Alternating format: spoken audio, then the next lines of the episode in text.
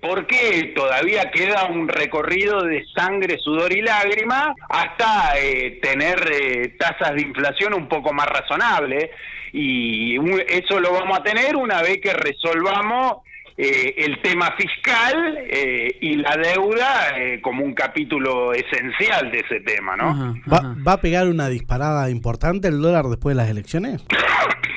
Yo no creo que el gobierno convalide un escenario de ese tipo, pero sí el tipo de cambio va a tener que ajustarse en función a toda la inflación acumulada porque el gobierno tiene las herramientas para eh, resistir un imprevisto de acá hasta las elecciones, pero eh, no hacia adelante. Eh, porque si bien el acceso al mercado de cambio está impedido, lo hemos hablado, que solo, por ejemplo, con fines de atesoramiento se pueden comprar hasta 200 dólares mensuales, el hecho de que se te agrande la brecha genera más expectativa de evaluatoria y es lo que en definitiva eh, termina en el mismo resultado, un incremento en los precios eh, generales de la economía, tanto de los bienes como de los servicios. Así que, eh, digamos, el gobierno tiene esa dificultad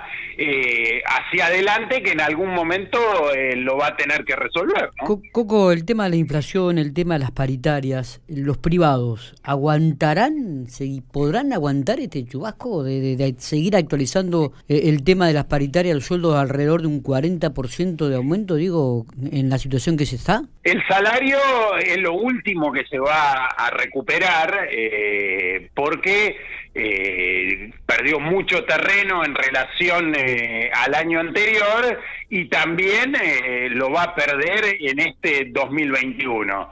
Ah, va a haber una sensación de, incremento del poder adquisitivo en virtud de, la reapertura de las discusiones paritarias y la moderación de la tasa de inflación pivoteando entre el 2,5 y el 3 mensual como debería eh, conducirse de acá hasta las elecciones. Es decir, eso sumado al crédito relativamente barato en relación a la inflación genera cierta sensación de eh, incremento del poder adquisitivo, más todos los condimentos que va sumando el gobierno, de los planes ahora 30, de la continuidad de precios cuidados, en fin, va a haber eh, algo que, llene el ojo mínimamente y a modo de paréntesis eh, de acá hasta las elecciones, siempre y cuando se garantice eh, la tranquilidad a nivel cambiario, ¿no? Totalmente. Ayer estaba leyendo en ámbito financiero, no sé si lo leí hoy a la mañana, dice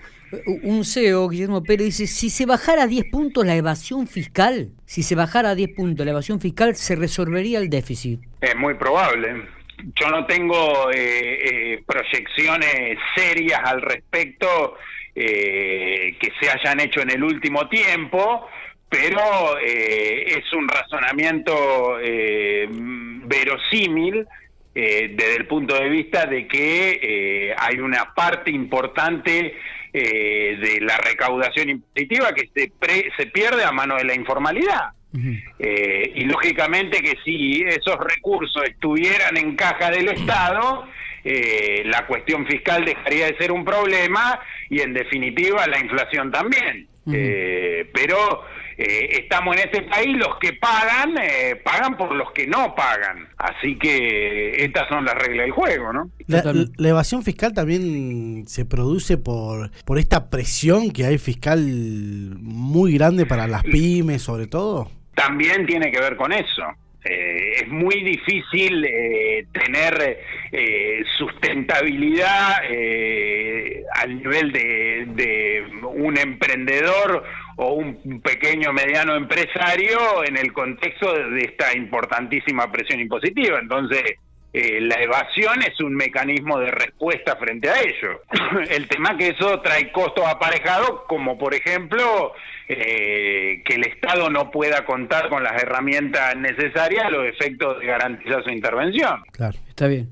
Está bien, Coco, y, y de acá a fin de año, eh, ¿qué, qué, qué mensaje le damos a la gente a común, al vecino común, al, al que vive al, al lado de nuestra casa, eh, al vecino de Pico? ¿Qué, qué hacer? A ver, va a haber eh, cierta eh, tranquilidad en relación a cómo venimos eh, y siempre y cuando esa tranquilidad pueda extenderse hasta la fecha de las elecciones, bienvenido sea. No debería haber grandes nubarrones en materia de inflación, eh, ni en cuanto a lo cambiario, porque el gobierno tiene más o menos la- las herramientas. El problema viene hacia adelante, Sí. eh, donde va a haber que estar eh, preparado, porque, eh, digamos, las implicancias que pueda llegar a tener en términos de deterioro de la calidad de vida, un salto cambiario, eh, son bastante delicadas. Y es un escenario inevitable fundamentalmente porque también tenemos en puerta eh, la suscripción de un acuerdo con el Fondo Monetario Internacional, claro. donde eh, el fondo tiene interés en que haya un salto evaluatorio, porque es la única manera de garantizar la competitividad externa, eh, que es una condición ineludible para firmar un acuerdo con el fondo, con lo cual no tenemos mucha alternativa en ese sentido. ¿Qué va a pasar con este... Lo hemos hablado la otra vez. Sí, El futuro eh, de corto y mediano plazo eh, es complicado para la República Argentina. Y es algo eh, inevitable eh, que eh, vamos a terminar ahí, tanto con este gobierno como con cualquier otro. Porque no hay más nada para eh, evitar un escenario de ese tipo. No hay, no hay más plata de dónde sacar. está bien, está claro, está claro, está súper claro. Eh, Coco, gracias por, por estos minutos, como siempre.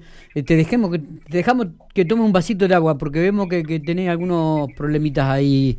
Eh, Sí, estoy eh, eh, Oh, con un poquito de tos, pero eh, nada que ver con el tema de, Sí, del COVID, porque eh, me he controlado y demás, así que en ese sentido eh, vengo bastante bien. Coco, gracias por estos minutos. Estaremos hablando seguramente los próximos días, ¿eh? Por favor, Te, entera te- te disposición esperamos, por- y te esperamos por la radio. a todos ustedes. La, la próxima convocatoria la hacemos aquí en, en el estudio. Pero va a ser un placer, eh, me comprometo a ir hasta allá, che. Gracias, Cuando eh. ustedes lo decidan. Abrazo Eh, grande. Mucha suerte. Igualmente, igualmente.